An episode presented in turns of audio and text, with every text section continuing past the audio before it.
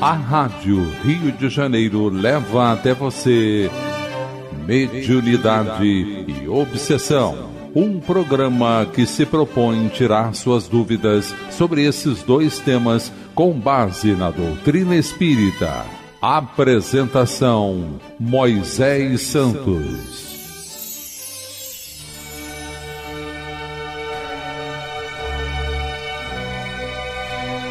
Caríssimos ouvintes da Rádio Rio de Janeiro, eu sou Moisés Santos e este é o programa Mediunidade e Obsessão.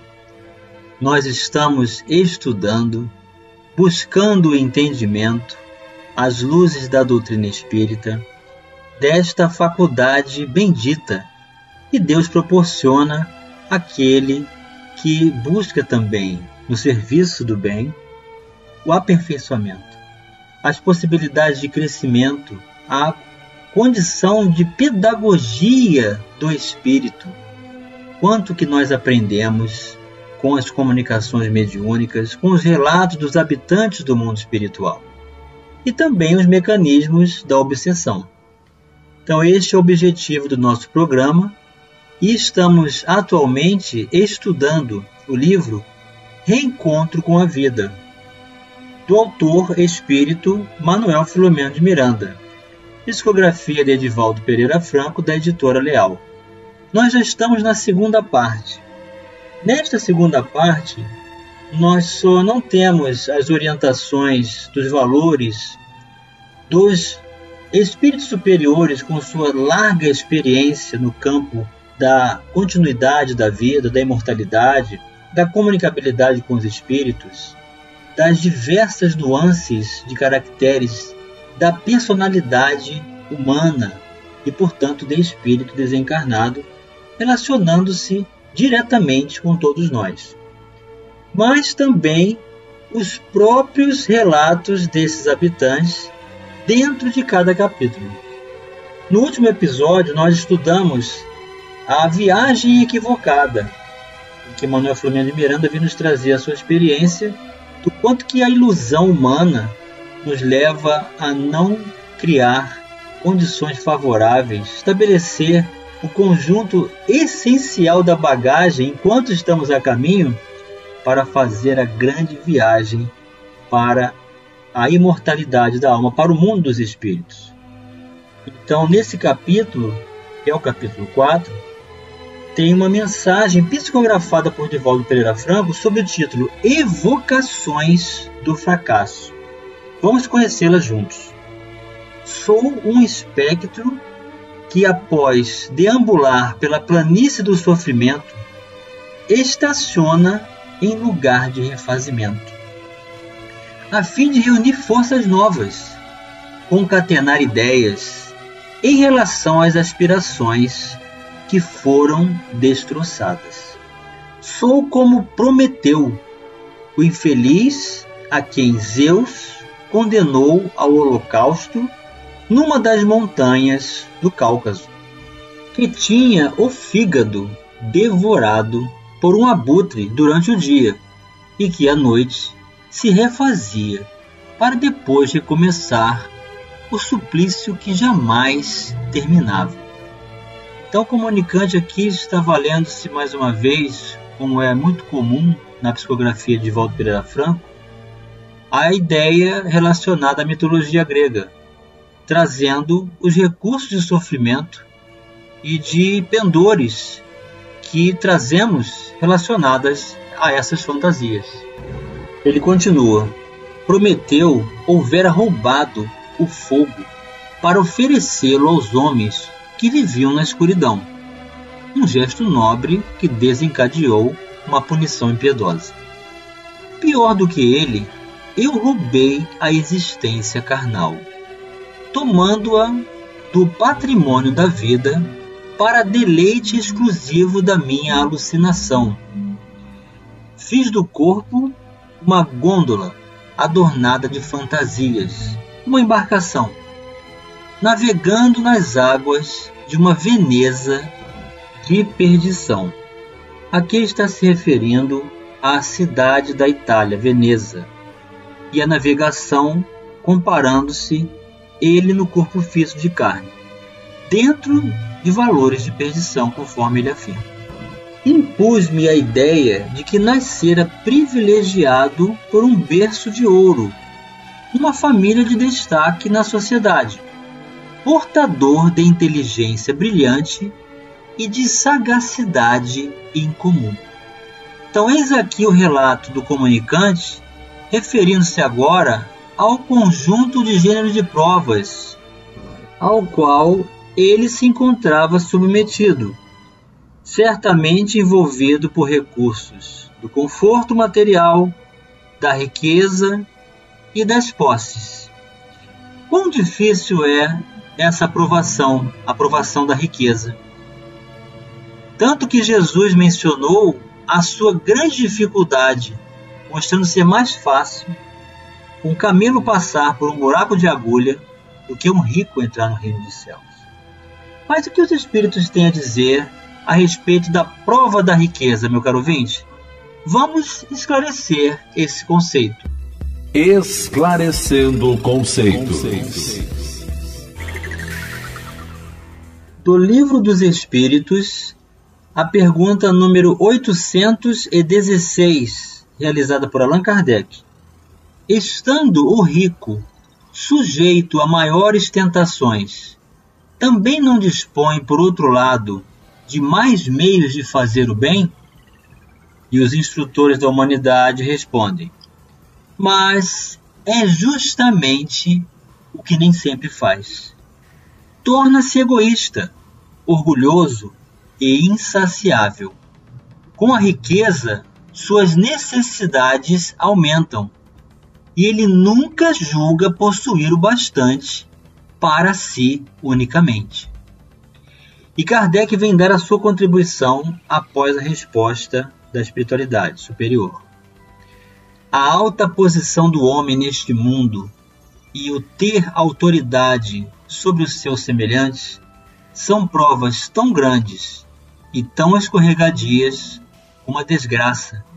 Porque quanto mais rico e poderoso é ele, tanto mais obrigações tem que cumprir, e tanto mais abundantes são os meios de que dispõe para fazer o bem e o mal. Deus experimenta o pobre pela resignação e o rico pelo emprego que dá aos seus bens e ao seu poder. A riqueza e o poder fazem nascer todas as paixões que nos prendem à matéria e nos afastam da perfeição espiritual. Por isso foi que Jesus disse: Em verdade vos digo que mais fácil é passar um camelo por um fundo de agulha do que entrar um rico no reino dos céus. Então é assim, meu caro ouvinte, quando se ganha muito materialmente, quando Deus concede oportunidade do gênero de provas da riqueza, estamos muito vulneráveis nessa condição às grandes tentações e ao prejuízo da ilusão que a matéria proporciona. E o espírito, então, paralisa-se diante da visão natural de sua própria essência, causando muitas das vezes fugas espetaculares, anestesias de consciência e aquisição de vícios de toda sorte. E o habitante do mundo espiritual continua em seu relato. Passeei a minha estupidez pelos recantos da luxúria e da ostentação, como se a vida fora um conviscote de sonhos, de falsos sorrisos e de embriaguez dos sentidos. Conviscote, meu caro ouvinte, significa pequenique, um lanche então ele compara a vida dele como um piquenique de sonhos, mas de falsos sorrisos e de anestesia dos sentidos. Os excessos faziam parte do meu cotidiano. Não seriam, reflexiono agora, uma fuga na busca de uma realidade que me negava a encontrar? O que é certo é que a morte foi-me também generosa dando-me inúmeras chances para respeitar a vida, antes de vir ter comigo. O inexorável desagregar do corpo, porém, conduziu-me a uma avançada idade, facultando-me despertar da morte orgânica, quando esta ocorreu, alucinando-me em face do desespero que fui acometido. Então, geralmente, o desencarne do espírito que tem lucidez e saúde mental e espiritual, ele se vê rejuvenescido, mais jovem. No caso aqui, ele está dizendo que ao desencarnar, passou a aparentar-se com uma idade mais envelhecida. Não pode haver vida depois da morte. Esta frase está entre aspas. Era sempre a minha justificação para dilapidar as energias do organismo e usufruir o prazer até o total aniquilamento. Negava-me filosoficamente a acreditar na imortalidade da alma, justificando a escassez de documentação probante dessa realidade. Nada obstante, aceitava a existência carnal somente, finando-se na sepultura sem que houvesse confirmação do seu aniquilamento. Apesar de tudo, chegou o meu momento final no corpo. À semelhança da lagarta, que abandona o casulo para tornar-se falena colorida, planando no ar, com a diferença de que dele não me consegui libertar, permanecendo-lhe atado por invisíveis fios que me aprisionavam lúcido, acompanhei-lhe a decomposição, célula a célula. Senti na carne da alma o banquete dos vermes vorazes e a transformação dos órgãos em fluidos fétidos e pestilentos. Então, um desencarne bem sofrido de alguém que estava muito vinculado ao corpo físico de carne sustentando o sentido de sua vida exclusivamente para as sensações do corpo. Asfixiei-me por longo tempo sob a pressão da terra, sem perder o raciocínio. E quando dali saí, não foi pelo meu querer, mas porque fui arrastado por hordas selvagens que me conduziram a presídio lúgubre em furnas escuras e apavorantes. Então, meu caro ouvinte, deste relato impressionante, nós vamos considerar que não há condenação divina, mas sim uma conexão já estabelecida pelo próprio interesse do encarnado em assim submeter-se às forças que estavam na mesma condição de objetivos de usurpação e de permissão para esses excessos. Vamos continuar buscando os recursos do habitante do mundo espiritual, ensinando-nos a ressignificar valores. Já já no próximo bloco. A Rádio Rio de Janeiro está apresentando Mediunidade e Obsessão. Participe do programa Mediunidade e Obsessão enviando sua sugestão ou pergunta para o e-mail meo arroba rádio rio de ou pelo WhatsApp 984867633 aos cuidados de Moisés Santos. A Rádio Rio de Janeiro está apresentando Mediunidade e Obsessão. Apresentação Moisés Santos. Caríssimos ouvintes da Rádio Rio de Janeiro, voltamos agora para o segundo bloco do nosso programa de hoje. Lembrando que você, meu caro ouvinte, pode se comunicar conosco, pode trazer a sua mensagem pode nos trazer o seu relato, a sua experiência, a sua pergunta, para enriquecer este programa e mais estabelecermos oportunidade de aprendizagem uns para com os outros. Nós estamos estudando o livro Reencontro com a Vida, do espírito Manuel Filomeno de Miranda, psicografia de Edivaldo Pereira Franco, da editora Leal. Nós estamos na segunda parte desse livro, capítulo 4, cujo título é Viagem Equivocada.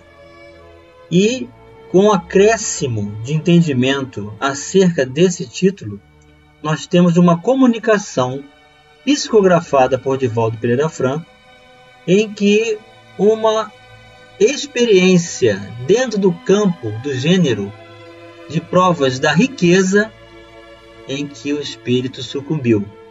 E equivocadamente iludiu-se, permitiu seus excessos e estabeleceu simbiose com as energias espirituais sem se dar conta, negando-se totalmente a conceber uma continuidade da vida após a decrepitude do corpo, relatando situações gravíssimas de conexão com hordas espirituais que o arrastaram penosamente para regiões das trevas, trancafiando em prisão lúgubre, como ele mesmo relata.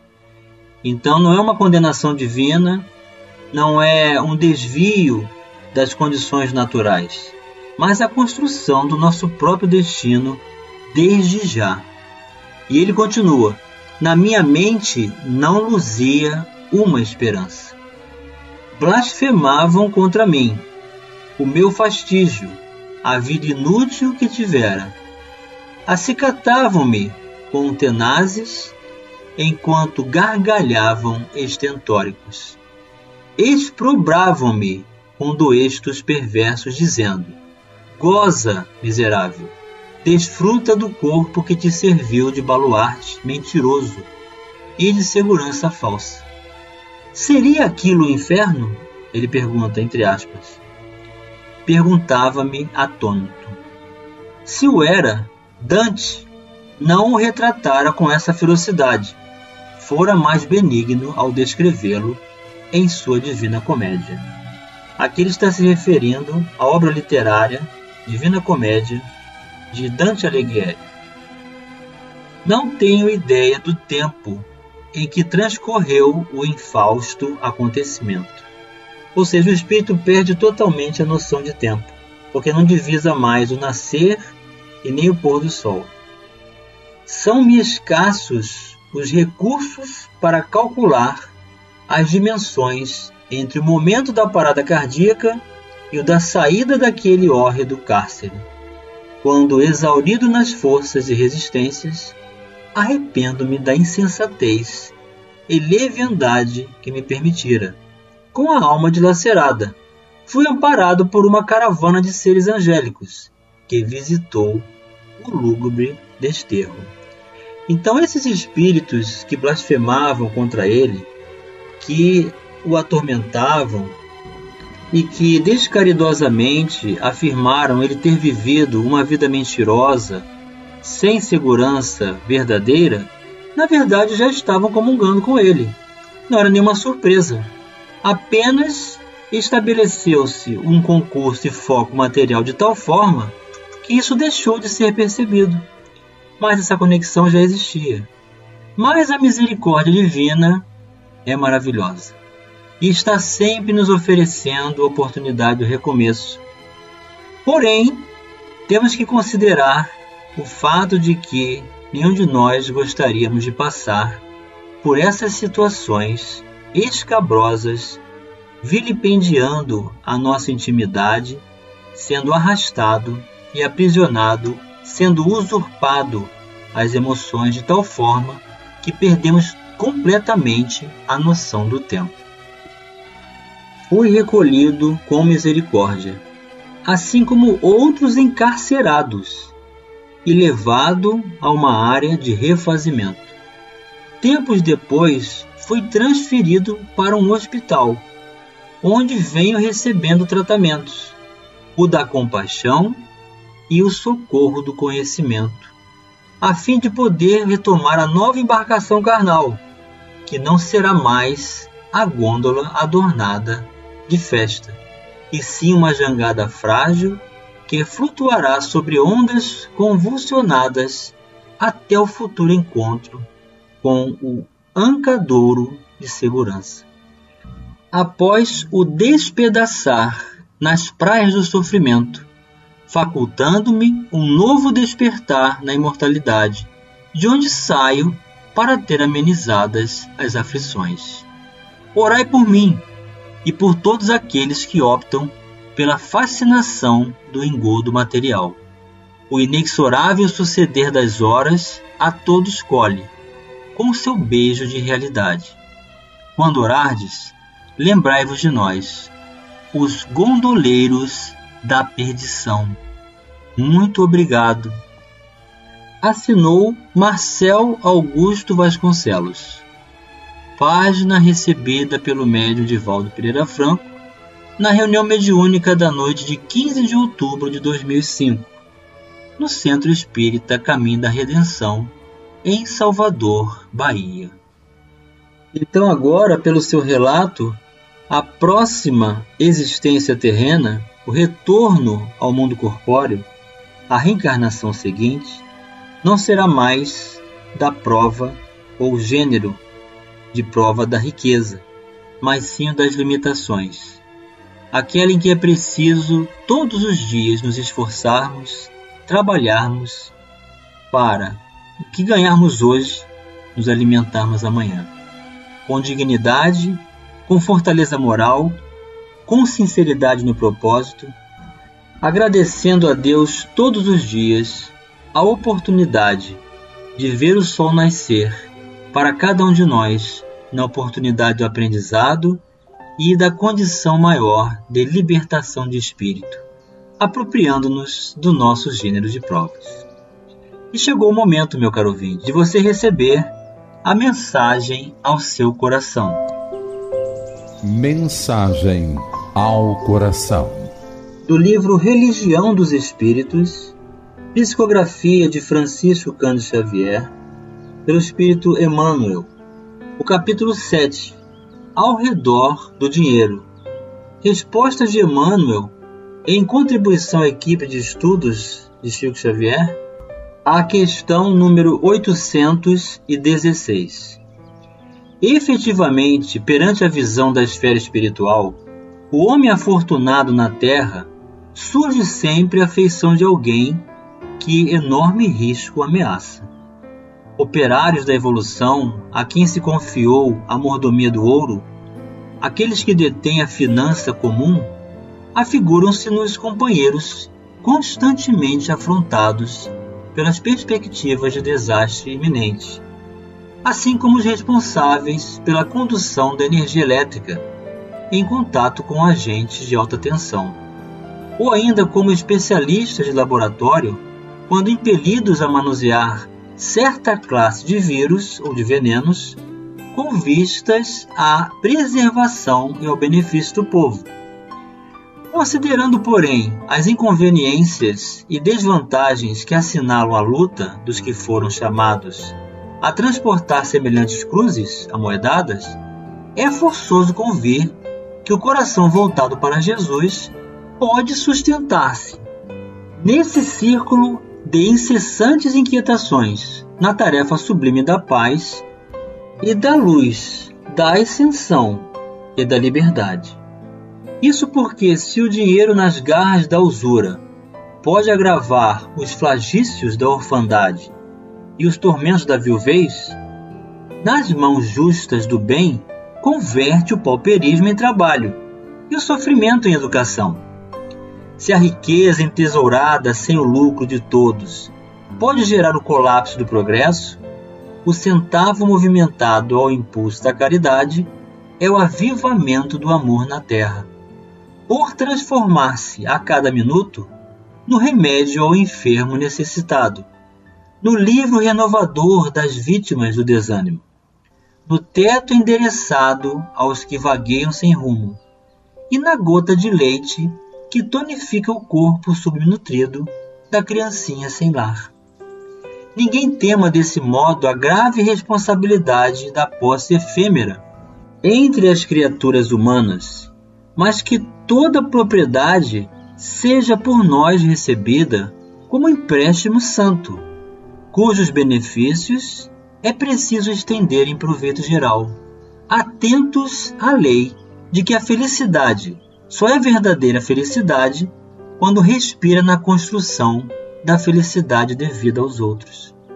Assim, pois, compreendamos, com a segurança da lógica e com a harmonia da sensatez, que em verdade não se pode servir a Deus e a Mamão, mas que é nossa obrigação, das mais simples, colocar Mamão a serviço de Deus. Emmanuel para os nossos corações, meu caro ouvinte, nos convidando à libertação de espírito, dando direcionamento verdadeiro às posses. Que Deus nos abençoe, nos clareie o entendimento nos fortaleça a alma para o bem hoje sempre. Um grande abraço e até o próximo programa. A Rádio Rio de Janeiro apresentou Mediunidade e Obsessão.